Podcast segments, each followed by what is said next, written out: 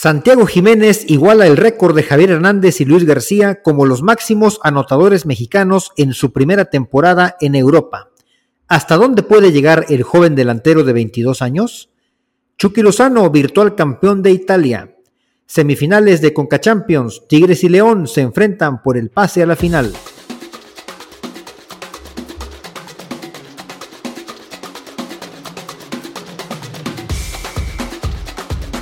Este es el podcast del Tri, espacio donde hablamos de la selección nacional mexicana, su pasado, presente, futuro y noticias sobre sus jugadores tanto en Liga MX como en Europa. Comenzamos. Bienvenidas, bienvenidos al episodio 19 del podcast del Tri. Soy Aldo Maldonado, gracias por vernos a través de YouTube y escucharnos en Spotify, Apple Podcasts, Google Podcasts, Amazon Music o cualquier otra plataforma digital. Les pedimos, si les gusta nuestro contenido, que los califiquen con 5 estrellas, dejen un comentario y se suscriban para que les notifiquen cuando estrenemos capítulo. También nos encuentran como el podcast del Tri en Twitter, Instagram y Facebook. Oscar Campos, ¿cómo estás? ¿Qué tal, Milik? ¿Cómo estás? Buenas noches a todos los escuchas, ya juntos aquí en el capítulo 19. Digo, el tema de hoy muy interesante porque se, aproximan, eh, bueno, hipotéticamente tenemos ya ahí unos jugadores eh, mexicanos eh, potencialmente campeones de sus respectivas ligas y bueno, ya lo vamos a ir platicando. Un gusto, Aldo, nuevamente. Sí, hay un poquito de todo hoy. Eh, yo creo que el gran momento que vive Santiago Jiménez amerita hablar largo entendido de lo que está haciendo, de las marcas que está imponiendo, por lo menos comparándola con delanteros mexicanos. Los mexicanos, ya que no hay tantos casos de éxito, creo que resulta absurdo de repente estarnos demeritando entre nosotros mismos. Y entonces quisiera destacar los campeonatos que, que pueden tener los mexicanos en Europa en este torneo. Son varios jugadores que pueden ser campeones y Creo que hay que, hay que hablar de eso. Tenemos también semana de Conca Champions y hay equipos mexicanos ahí. Eh, las semifinales de la Champions League, aunque ya fueron la semana que entra, pues también tenemos que entrar. Así que va a ser un programa eh, de todo, un poco Inge. Y bueno, te saludo aquí para los que nos ven en video con mi playera de los Rayados de Monterrey. Esta semana soy rayado, Inge, porque están que no creen en nadie. Ya aseguraron el, el perdón, el liderato del torneo regular.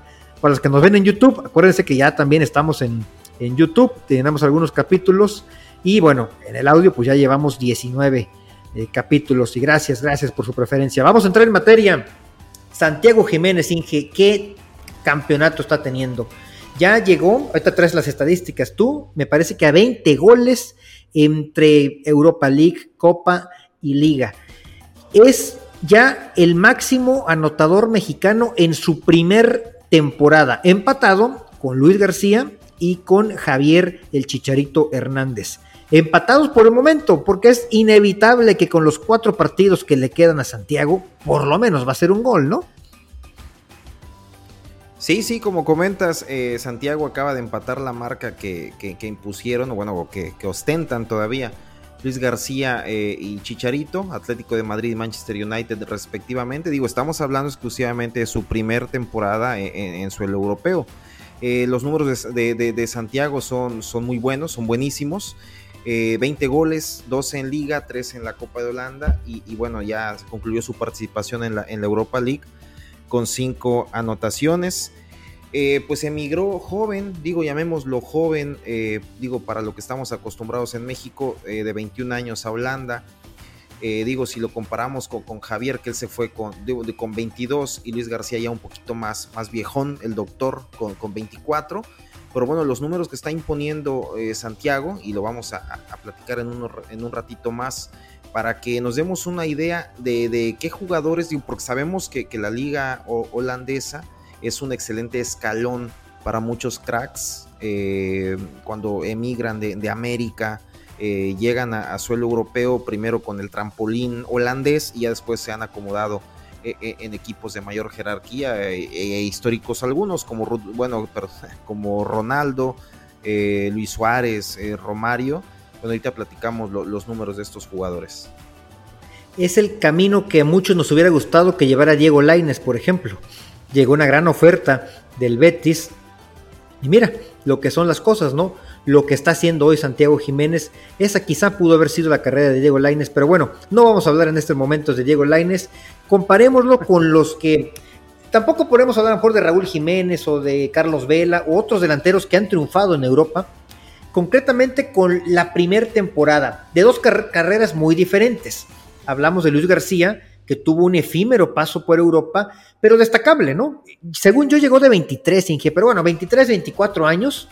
Sus mejores momentos fueron con el Atlético de Madrid, su primera temporada, 20 goles. Estuvo dos torneos, dos torneos, eh, bueno, y, un medio torneo con la Real Sociedad, que ya después regresó a la América, ya pasó por la Real Sociedad sin pena ni gloria. Fue una carrera muy, muy, pues, muy corta de Luis García, se retiró a los 29, 30 años, me parece se fue a Europa como un crack, se fue como campeón del goleo, como campeón de, liga con los Pumas. Este, bueno, ya, había logrado eso a su corta edad. Y Javier Hernández también se va como campeón de liga con el Guadalajara. Este, ah, no, ¿verdad? No, Javier Hernández no estuvo en la del 2006 o 7, o estuvo registrado quizá, pero no fue eh, figura, pero sí como goleador. Y ya como jugador de la, de la selección y él sí a los 22 años, pero Santiago Jiménez un año más joven todavía, 21 años y también se va como campeón. Pero dije, hay muchísima diferencia entre el Santiago Jiménez que se fue del Cruz Azul al Santiago Jiménez que es hoy en día. Es más fundamental Santiago hoy con el Feyenoord que lo que era con Cruz Azul. Con Cruz Azul, a mi gusto, era un jugador interesante que anotaba, pero tampoco era la gran figura del Cruz Azul tampoco fue así como que mucho tiempo titular y figura. Creo que eso te habla de que es importante que den el salto, Inge, porque muchas veces dicen, no, hasta que terminen su proceso. Bueno, termina en una liga que te puede potenciar. Y hoy en día, con los resultados de la liga holandesa, está ahí por ahí peleando ya el quinto puesto con la liga francesa, quizá todavía abajo de ellos, pero yo creo que ya claramente es la sexta mejor liga de Europa. Sí, sin duda esta, esta, este salto, eh, darlo joven, pues da muchos beneficios, primeramente en el físico de los jugadores, ya que le dan más oportunidad a, las, a las, distintas instituciones, a los diferentes equipos, de, de formarlos a su manera, de, de, realmente tener la oportunidad de, físicamente eh, eh, exponenciar sus cualidades, ¿no? Y, bueno, lo, que comentabas de, Santiago, en este su primer año, que como ya dijimos, 20 eh, goles, ahorita vamos a, platicar un poquito de Luis García y de Chicharito, que, son quienes empatan en, este rubro, rubro a Jiménez. Pues mira, de Javier Hernández recordamos aquella temporada donde sale campeón de goleo eh, con las Chivas. Bueno, posteriormente se da su traspaso secreto, porque digo, nadie lo esperaba. Recordarás un día en Una bomba, una bomba que tenía bien guardada eh, Jorge Vergara en paz descanse el señor Vergara. Yo creo que es una de las, de las aportaciones más grandes que hizo al fútbol mexicano el haber logrado eh, gestionado el, fichaje de, de, Javier con el Manchester United.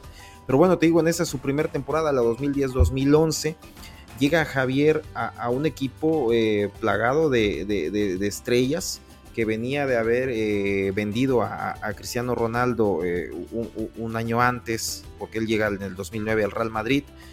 Entonces viene, llega Javier a, Inglaterra, disputa en su primer año, que, de hecho se consagran campeones de la Premier League y, se llega, llega a, Inglaterra, llega al Manchester United y se topa con que Ferguson tenía una baraja muy amplia de, delanteros. Mira, ahí te va. Y, recordarás que, estaba Dimitar Berbatov, ya tenía 29 años, Michael Owen ya tenía 30, realmente ya no coincidieron o ya no, ya no realmente fue la lucha por la titularidad con Michael Owen, con Berbatov sí, y lo recordamos hasta las últimas instancias de la Champions League 2010-2011, se disputaban la titularidad había otros delanteros jóvenes eh, en la baraja que manejaba Ferguson. Recordamos a Dani Welbeck y a Maqueda, un italiano de 19, de 19 años, eh, que fueron con los que, con los que disputaba eh, el, puesto, el puesto Javier. En su primer Pero perdón que te interrumpa, nadie en su sano juicio, ni Javier Hernández, pensó que iba a ser titular esa temporada con el Manchester. Nadie. No, no, yo creo que no, pero, pero mira, lo que, lo que tiene, lo que tuvo Javier fue, eh, bueno, una de sus principales cualidades, que yo siempre lo he dicho, es que Javier, eh, obviamente con el paso de los años perdió eh, dinamismo quizá, pero Javier siempre tenía una particularidad, un olfato goleador de hacer unos excelentes movimientos entrando al área, unas diagonales, un desmarcaje impresionante, y lo vemos en los goles eh, que, metió estando en su, prime en el United, rematando siempre solo, atrás de todos, entre dos o tres jugadores, metiéndolo hasta con la nuca pero, pero un excelente movimiento dentro del área.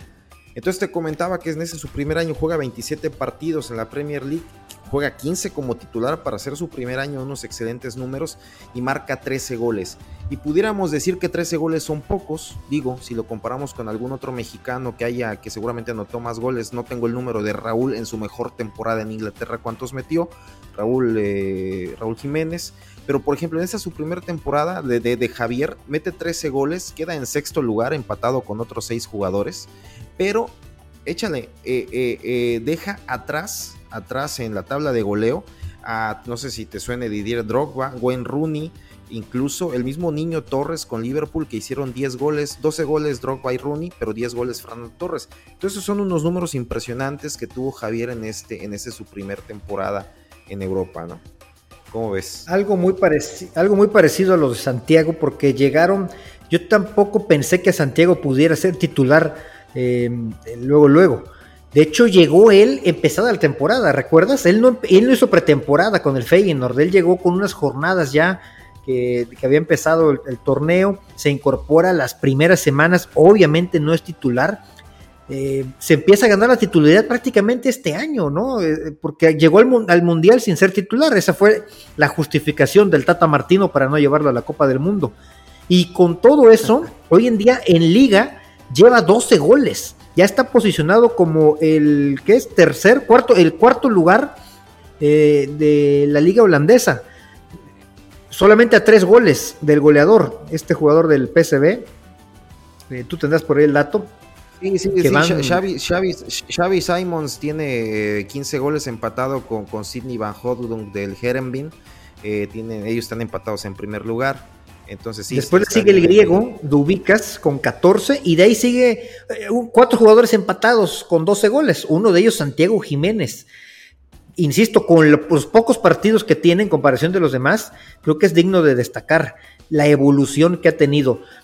Tú lo ves más que en una carrera europea como la de Luis García o como la de Javier Hernández. Yo creo que no hay duda, ¿no? de, hecho, eh, no cabe duda que, bueno, y esperemos así sea, que se asemeje a, la trayectoria que, tuvo, que tuvo Javier. Javier, yo pienso que, digo, ya al paso de los años han, ha tenido actitudes que han dejado mucho que desear pero el inicio de Javier, una, una, una mentalidad ganadora, inquebrantable y una formación, un entorno que lo rodeó eh, eh, con, con, buenas decisiones. Yo pienso que eso fue eh, uno de los, de los motivos por los cuales le fue como le fue, excelentes decisiones, un excelente promotor, muy distinto a lo que hizo Luis García y eso digo, lo vamos a platicar aquí superficial, comentan y se lee en, la, en, la, en, las leyendas que bueno, un poquito intempestivo a la hora de tomar decisiones, porque bueno, su primer año en el Atlético de Madrid, que llega de 23 años, como comentas, casi 24, mete 20 goles en 39 partidos. Eh, en ese año el Atlético de Madrid disputa varios campeonatos, eh, de, hecho existía todavía la, Recopa de Europa, no sé si te acordarás de este formato, en el cual eh, jugaban todos los campeones de Copa de cada año, como una Champions League, pero de campeones de Copa, se llama Recopa de Europa. Y le, quitaron este, este, este formato en el, en el 99, pero bueno, ahí también anotó Luis García, y en su segundo año no le fue tan bien, eh, el Atlético de Madrid quedó en media tabla, segundo puesto, y bueno, fue cuando él eh, deja, deja, deja la entidad colchonera. Y llega y después termina llegando a la América donde sí le va bien ¿eh? para sorpresa de varios este los pocos partidos que jugó, los pocos años que jugó con América le fue muy bien pero su carrera fue muy corta de Luis García eh, fue la mitad de los noventas no yo creo que su gran momento del 90 al 95 y hasta ahí en el caso de Javier Hernández estamos hablando de casi una década en Europa y y con grandes campañas, sobre todo con el Manchester United, una buena temporada con el Madrid, una buena temporada con el Bayer Leverkusen, este, y yo creo, bueno, ya con el Sevilla no tanto, con, no, con, el Sevilla no, pero con el West Ham que hasta también tuvo una buena temporada, ¿no? Vaya, más, más que Javier Hernández, por favor. Ojalá Santiago Jiménez se acercara, por lo menos. Yo creo que por condiciones Santiago podría incluso superarlo, pero a lo mejor vas a decir que estoy tirando las campanas al vuelo, ¿verdad? Sí, sí, sí. No, sí, mira, obviamente todos lo queremos, o sea, todos queremos que, su carrera se, asemeje a lo logrado por Javier. De hecho, eh, yo pienso, y seguramente coincides conmigo, una de las pocas cosas en las que coincidimos tú y yo, eh, lo ideal sería que, Santiago juegue la, la, siguiente temporada la Champions League con el Feyenoord. Eh, digo, eso eh, está ya bien establecido en el equipo, eh, ha hecho buenos lazos futbolísticos con sus compañeros y de seguir el mismo entrenador, sería yo pienso que tendría un papel decoroso o bueno en, la Champions League del año siguiente. Lo que la, suerte que tuvo, por ejemplo, y volviendo al tema de Javier Hernández, en su primer Champions League, en el cierre de, la misma, en octavos y cuartos, es donde él se gana su titularidad para jugar la final. Le mete un doblete en octavos al Marsella y luego en cuartos le anota al Chelsea. Ahí es donde él desbanca de, la titularidad a, a Berbatov. Eh, Santiago ya la tiene ganada la titularidad, está afianzado totalmente, entonces para él sería más fácil iniciar una Champions League como titular. Santiago Jiménez le lleva un año de ventaja en ese sentido a Javier, a la edad de Javier. Eh, bueno, eh, Javier todavía jugaba en las Chivas. Entonces, yo también pienso contigo. Yo, si yo tuviera que tomar la decisión y no soy ni su representante, ni su papá, ni el jugador, yo me quedaría un año más en el Feyenoord para afianzarme. Va a jugar Champions. Pero también, Inge, de repente el tren pasa y no sabemos si llega otra oportunidad. En estos momentos va a haber buenas ofertas para él en verano. Ya debe haber ofertas y el Feyenoord debe estarlas evaluando. Pero también vámonos con calma, porque Holanda no está en el top 5 todavía. La primer gran prueba que tuvo el Feyenoord, o, no tanto el Feyenoord, sino Santiago Jiménez, fue contra la Roma, que tampoco está ahorita en el top 3 de los equipos en Italia, sin embargo es una defensa a la que Santiago no estaba acostumbrado a enfrentarse, ni Santiago ni todo el Feyenoord, ¿no? No es lo mismo enfrentarte a los equipos de la liga holandesa a enfrentarte a un rival del calcio y contra la Roma eh, pues, sufrió mucho, eh, tanto Santiago como su equipo. Entonces te da una idea de cómo sería para Santiago la próxima temporada en España, Italia, Inglaterra o Alemania, ¿no? Sí, sí, sí, debe sin duda eh, eh, agarrar o tomar eh, fuelle a nivel, nivel de Europa y eso se podría lograr en, si, si, decide quedarse con Feyenoord para la, para la Champions League siguiente. Como comentas, aventarlo a, una liga de, mayor jerarquía, porque se escucha que lo quiere Inglaterra, el United, el Newcastle, o sea, el Manchester, Newcastle, Tottenham, incluso el West Ham suena, pero así como el Portugal, ya sabes que los portugueses gustan por los mexicanos, el Porto y el Benfica, y de España suena el Atlético de Madrid como, como opción más fuerte y el Sevilla también. Pero bueno, esperemos si se tomen las decisiones adecuadas, se lleve un, una buena, un buen camino con Santiago y se logre potenciar, exponenciar su, nivel a lo largo de alguna liga de, mayor jerarquía. Que eso, que eso viene por añadidura a lo que está haciendo actualmente y así será. Así es. ¿Hubiera sido algo distinto el Mundial con Santiago Jiménez? Totalmente de acuerdo y digo, y creo que los, el tiempo nos está dando la razón referente a, que llevar a Raúl fue la peor decisión que pudo tomar eh, Martino. Lo estamos viendo hoy desplazado completamente de su club y bueno, lo que hizo en los pocos minutos que tuvo en, eh, en el Mundial seguramente Santiago hubiera hecho un poquito, algo un poco mejor, ¿no? o distinto. Bueno, también eh, no es el momento el de ahorita el que vivía Santiago en, diciembre. No voy a defender al Tata. Creo que era unánime que todos queríamos a Santiago en el Mundial. Pero no creo que haya un mexicano con dos, con dos dedos de frente que se atreva a defender al Tata Martín. Oye, aparte el Tata ha estado declarando y declarando, anda suelto, ¿no? Como que ya le agarró un eh, contra los mexicanos, contra los jugadores, contra la, los directivos, pero bueno, nada de eso lo decía cuando estaba dirigiendo acá y ganando sus millones y millones de dólares, que no los va a volver a ganar nunca en su vida. No, a esta edad yo el Tata ya es un entrenador que va de salida, ya fue lo último que, logró, digo, hablando de esos sueldos, porque ningún club top Europa lo contrataría, considerando que lo que hizo en Europa fue un, fiasco total, ¿no? Recordamos una Barcelona plagada de estrellas que no logra ganar absolutamente nada en su gestión y salió por piernas, ¿no? De, Barcelona. Así las cosas ya no digamos nada del señor Martino porque se enoja. ¿Sí? se, enoja el Canicas, ¿no? Que, que le tiremos al Tata Martino. nuestro amigo el Canicas, un saludo para él. Un saludote al este, Canicas. mira, y ya para, para, cerrar un poquito el tema de Santiago, nada más para que estemos en contexto. Eh, algunos jugadores, eh, eh, te comentaba, los jugadores extranjeros que, pasaron por, por, por este, por Holanda eh, digo, los números de Santiago son prometedores y si hacemos una, una, correlación a lo que lograron otros jugadores, eh, llegaron a tener la misma cantidad de goles o incluso un poquito menos de lo que lleva Santiago actualmente, ¿no? Por ejemplo, Slatan en sus primeros años, bueno, Slatan no, ¿eh? ¿Perdón? Sí, como, qué jugadores, por ejemplo, para ver a qué nivel podría llegar Santiago. Por ejemplo, mira, mira, Romario, Romario que venía de, bueno, llegó de Brasil al PCB en su primera temporada, 26 eh, goles, digo, no está muy lejos eh, Santiago de, esta cantidad. Luis Suárez, incluso en su primera temporada que jugó con el Groningen, en, su primer año tuvo, tuvo 15 goles en 37 partidos. Cabe mencionar que Suárez emigró de 19 años, tres años más joven eh, que, Santiago.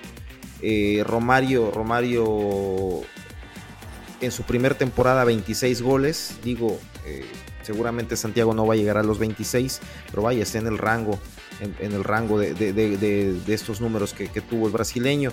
Eh, Romario sí emigró con, a la edad de 22 años. Zlatan en su primer temporada, que, que, jugó con, un equipo, eh, con un equipo muy pequeñito. Sin embargo, eh, posteriormente, cuando, cuando ya emigra a, a los 20 años al Ajax, ya un, un, equipo de, mayor jerarquía y ya un, un, con, cualidades más desarrolladas. Logra eh, nueve goles eh, eh, en, 33 partidos en su primera temporada y en la siguiente temporada 21 goles. Entonces estamos hablando que los números de, Santiago son unos números que nos sirven como una correl para tener una correlación de, de, este potencial que está demostrando y que seguramente puede, puede eh, exponenciar sus cualidades y, tener eh, un, futuro, esperemos, y aunque sea la mitad de, parecida a la de estos cracks que te mencioné. Yo creo que Santiago Jiménez tiene todo para estar al final de su carrera al nivel de lo que hicieron, no sé si al nivel, pero cerca por lo menos de lo que hicieron Hugo Sánchez y el propio Javier Hernández. Definitivamente, hoy en día todavía no estás ni siquiera cerca del nivel de Raúl Jiménez o de Carlos Vela en sus mejores momentos, pero está empezando. Es su primer año, tiene 22 años y el nivel, el techo de Santiago está lejísimos todavía. Seguramente la va a romper en Europa y no es el único que la está rompiendo Inge porque en Italia también el Chucky Lozano está a nada de ser campeón. Y si bien lo hemos criticado aquí en México, y creo que las críticas son más fuertes aquí en México que en Italia, yo lo vi que en Italia lo ovacionaron y este famoso canto del Chucky Lozano lo cantaban en italiano. El Napoli, que todavía no es campeón, pero el triunfo que necesitaban para ya sentirse y olvidarse de la amarga eliminación en Champions contra el Milan, pues era visitar a la Juventus y ganarle en su propio estadio. Y el Chucky Lozano fue titular en ese partido, salió en la segunda mitad gana el Napoli, llegan a las 3 de la mañana al sur de Italia y la ciudad era un caos recibiendo a su equipo que prácticamente son campeones. Ya por las jornadas que faltan, es inevitable. Y pues qué orgullo porque es la primera vez que el Napoli va a ser campeón sin Diego Armando Maradona en la cancha. Y aparte es el torneo donde con más eh, diferencia sobre sus rivales, es aplastante lo que está haciendo el Napoli, es un histórico eh, en este torneo que están teniendo, están haciendo historia en Italia y el Chucky Lozano, el mexicano, es parte de esta historia, esta historia en la mayor parte de partidos como titular. Sí, es correcto. Eh, Chucky eh, ha tenido una buena cantidad de minutos esta temporada. Como comentabas, eh, el margen ya sobre su más cercano seguidor que es la Lazio, 17 puntos, está Napoli encima 78 contra 61 de, la Lazio. Y bueno, si, si, no ocurre una tragedia que no va a ocurrir, que ya prácticamente son campeones, eh, faltan 7 jornadas, 18 puntos de, 17 puntos de diferencia. Eh, y este fin de semana Napoli pudiera coronarse recibiendo a, a Salernitana. Seguramente Memo Ochoa felicite no va a ser campeón el Napoli este fin de semana, Inge. No va a ser campeón. Memo Ochoa lo va a evitar. Pero para la siguiente, para la siguiente que se coronen. Sí, sí, sí. Y, bueno, la Lazio la tiene complicada. Visita al, Inter el domingo. Entonces, una combinación de resultados pudiera darle a, los del sur de, Italia su tercer scudetto de la historia. Esperemos que así sea este fin de semana, eh, porque se coronarían en casa y, bueno, enhorabuena por, por, por Irving Lozano. Nos emociona lo que está haciendo Santiago y con justa razón, pero la liga italiana y el Napoli es más equipo. Y si bien el Chucky no es la figura del Napoli, como quizás sí es Santiago en el Feyenoord, pues ha sido titular la mayor parte del, del, momento. Y si bien estamos molestos, quizá porque Chucky no ha sido, no, después del Mundial del 2018 no ha vuelto a tener una gran actuación con la selección. Yo creo que hay que reconocerle lo que está haciendo sin duda y nos debe tener contentos lo que están haciendo. Eh, insisto, le ganan a la Juve, la Juve le anulan dos goles. Eh, me da tristeza por mi Juve, pero bueno, ya le regresaron los 15 puntos, que es lo que importa. Y vamos a estar en Champions otra vez. Este, pero bueno, no es el único mexicano que puede ser campeón, aparte de Santiago y también Lozano. Pues Gerardo Arteaga y mm, Orbelín Pineda, tanto en Bélgica como en Grecia respectivamente, que tienen un formato como de liguilla, eh, algo parecido a nuestra liguilla, eh, pero con muchas posibilidades de ser campeones también. Nos podríamos tener cuatro mexicanos campeones, ¿cómo ves, Inge? Pues sí, el, AEK eh, está empatado por ahí en primer lugar con Panathinaikos y lo sigue el Olympiacos. Eh, bueno, el Olympiacos ya está prácticamente descartado, nueve puntos. Sin embargo, eh, tiene grandes posibilidades. Eh, como comentas, el formato es un poquito diferente al del resto de Europa. Se tienen que, enfrascar en una especie de liguilla y ahí todo puede pasar. Eso estamos conscientes y lo sabemos, ¿no? Los mexicanos sobre todo. Pero vaya, las posibilidades son grandes para Orbelín. Sería fantástico tener cuatro campeones este año, digo, mexicanos, campeones mexicanos en Europa. Y lo de, lo de Arteaga también. Eh, él la tenéis prácticamente titular indiscutible del Genk.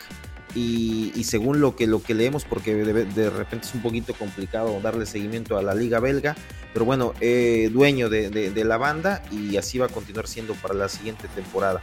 No se escucha que haya ofertas para el mexicano, pero bueno, puede llegar por ahí eh, un brinco a una liga de mayor competitividad, sin, sin duda alguna. Ojalá, porque si le quiere competir a Gallardo un puesto en la selección, hoy en día Gallardo sigue siendo el mandamás en la lateral izquierda de la selección mexicana, aunque esté en México. Sí tiene que dar un salto de calidad de Gerardo Arteaga, sin duda alguna. Y Orbelín, eh, pues yo creo que sí, él tiene muchas posibilidades de ser titular en la selección. Antes de pasar a la Champions, Inge, que sé que te, apasiona el tema, déjame hablar de la Champions, de la nuestra. Pero nuestra, Champions, la Conca Champions. porque esta semana hay actividad. Los Tigres y el León son los representantes mexicanos que están en semifinales, se van a enfrentar y el martes y por otro lado, el miércoles se enfrentará Filadelfia contra el LAFC de Carlitos Vela. La vuelta será la semana que entra y, y bueno, duelos bastante parejos ambos. ¿eh? Tigres en México llega como séptimo lugar, León como sexto. En la MLS, Filadelfia llega como el séptimo del este, está en zona de playoff. Y el LAFC llega como tercero del oeste, también está en zona de playoff. ¿Cómo llegaron estos equipos? Bueno, Tigres eliminó a Orlando en octavos de final con marcador global de 1-1, pero pasan gracias al gol de visitante. Después golean, aplastan fácilmente al Motagua con un global de 5-0. León primero elimina al Tauro de Panamá 3-0 en el global y después también muy fácil al Violet 6 goles a 2. El LFC le gana 4-2 al Alajuelense y después 6-0 a Vancouver y Filadelfia le gana 4-0 al Alianza y después 3-2 al Atlas duelos parejos, como insisto, el único campeón de la Conca Champions de estos cuatro equipos ha sido Tigres y casualmente ganándole una final al LAFC en 2020. El actual campeón, recordemos que es de Estados Unidos, es el Seattle Saunders. Pero no descartemos otra final, Tigres contra LAFC. No sé quiénes puedan ser tus favoritos. Digo, esto pensando en una eventual revancha, ¿no? De lo del 2020. ¿Quiénes son tus favoritos, Singe? No, pues eh, digo, es una, es una buena noticia que vaya a haber un equipo mexicano ya asegurado en, la final. Y a mí me gustaría que, llegara los Tigres. Digo, es un equipo que, me gusta mucho la pasión de, su afición. Y, me, declaro guiñaquista del bombo. Oye, dije, Guiñac no está celebrando los goles. Anda molesto. ¿Qué pasa? Desde que lo abucharon, ya ves, tú dices que los abucheos y que no sé qué Guiñac, que lo ha ganado todo en México, pues como que no le perdona a la afición esos abucheos contra el Mazatlán. Sí, pues bueno, eh, conocemos la mentalidad de, de, Guiñac, es una persona un poquito a veces arrebatado ahí en su, en, su, en su, manera de ser y sí creo que anda molesto con la afición. esperemos y, salga pronto de ese, de ese enojo, ¿no? Y porque pero, pero anda bien, ¿eh? porque está notando, nada más que no, mole, no celebra, se va... Eh y está demostrando su, su, molestia sin duda alguna. A mí también me gustaría un Tigres LAFC. Este, ya si no es un equipo mexicano el campeón, pues por lo menos que Carlos Vela eh, nos represente, ¿no? Yo, no, sé por qué le tienes tanto amor a Carlos Vela después de que él no ha tenido el mínimo por la selección nacional que tanto queremos aquí. Pero bueno. Es mexicano, es mexicano, pues, me da gusto que triunfe, aunque sea en Estados Unidos. ¿Qué le hacemos? Pues sí. Lo que pudo ser Carlos Vela. Pero bueno, vamos a cerrar con Champions. Vámonos de esa que Carlos Vela no, quiso destacar ya. De la Conca Champions volamos, cruzamos el charco y aterrizamos con la Champions League. Pues mi league eh, se, oficializan las semifinales, eh, ya, ya, ya era casi un hecho lo, lo que platicamos en el capítulo anterior. Eh, estaba dibujada las semifinales ya para que tuviéramos por un lado el clásico de el derby de Lombardía, el Inter de Milán contra, contra el Milán, y del otro lado el campeón vigente, mi tan amado Real Madrid, contra el mejor equipo de, Europa, seguramente el que mejor fútbol está desplegando actualmente, eh, una máquina de, hacer goles ¿no? con, con, con el noruego Haaland en la delantera. Pues estas son las semifinales eh, esperemos y, haya partidos estrepidantes eh, eh, y, podamos ver, pues digo, esto que tanto nos gusta, ¿no? Las noches mágicas de la Champions. el clásico, el, derby de, Lombardía es la tercera vez que se enfrentan en los últimos 20 años. Te acordarás de, aquella, de aquel primer enfrentamiento en el 2003 cuando eh, el, Milan derrota al Inter y llega a la final contra la Juve que había vencido al Real Madrid. Y bueno, ya yo creo que es la final de Champions más aburrida de, las últimas tres décadas. Ese 0-0 y victoria ahí de, 3 por 2, ¿no? En penales. Te acordarás de esa. el calcio, el estilo, el estilo del calcio tenía que, ver. Pero qué, qué Milan, ese de Carleto Angelotti. Qué Milan de ese Carleto Angelotti. Así es. Va a ser un partido fantástico el Milan Inter. ¿eh? Es el derby, es un estadio que eh, es emblemático, mítico en Europa. Dos equipos que han ganado la Champions League ya en varias ocasiones, tanto el Milan como el Inter, más el Milan, por supuesto. Y que a lo mejor no están en su mejor momento en la liga italiana, pero eh, es un duelo que va a sacar chispas, porque se conocen a la perfección tanto los entrenadores como los jugadores. Yo estoy muy emocionado con este resurgir de, la liga italiana. Y por otro lado, bueno, que podemos decir Madrid y, que siempre es el favorito contra el Manchester City, que como bien dices es el equipo que mejor está jugando y que va a tener un cierre. Ojo, porque ahí a lo mejor el cierre que está teniendo en Inglaterra el Manchester City con el Arsenal lo puede hacer llegar desgastado, pudiera llegar desgastado el Manchester City con este cierre y el Madrid que quizá ya tiene la liga un poco más, este, pues ya sabe que no la va a ganar, o quizá eso haga que el City llegue a tope, ¿no? Pueden pasar las dos cosas, quién sabe qué pueda pasar. Inge? Sí, el Madrid ya tiene la liga perdida, se va a dedicar 100% a, la Champions. Y como comentas el City tiene un escenario más complicado, está cinco puntos abajo del Arsenal con dos partidos menos obviamente, pero bueno esos últimos partidos de, la Premier para, para, Guardiola van a ser eh, de vida o muerte porque quienes se conocen, bueno quienes sabemos cómo es, cómo es Pep, él no, no deja tirada ninguna competición va a ir a por todas, como dicen los españoles, entonces vamos a tener un, un, City seguramente más desgastado que el Madrid en ese sentido. Y yo sé que este torneo no te importa tanto, pero la Juventus y el rey de la Europa League se enfrentan en semifinales también, y la Roma de Mourinho y el Bayer Leverkusen de Xavi Alonso. ¿Cómo ves? ¿Se mete otra vez Mourinho a una final? ¿Otra vez? ¿Se vuelve a meter el Sevilla como siempre a la final de la Europa League? pues eh, esperemos y, tener a, Mourinho y a, bueno, y Xavi también. Eh, digo, me, gusta mucho, bueno, yo quisiera ver, ver a, Xavi, a Xavi campeón, que me disculpe, yo sé, pero, pero bueno, Xavi es seguramente uno de los próximos entrenadores del Real Madrid, entonces ese es un, una estrellita para, para su, palma, su palmarés. A mí me encantaría, por obvias razones, un Juventus Roma. Pero bueno, vamos a ver qué pasa. Ya después hablamos de la Conference League, porque ya de plano de la Europa League no quieres hablar, pues yo creo que menos de la Conference. vamos bueno, Y dije, pues gracias, hay que invitar a la gente que nos siga en nuestras redes sociales. Aldo-Maldonado es mi Twitter. ¿Y el tuyo? El mío es Ocampos de guion bajo. Bueno, pues síguenos y esperamos sus comentarios. Muchas gracias. Nos vemos la próxima semana.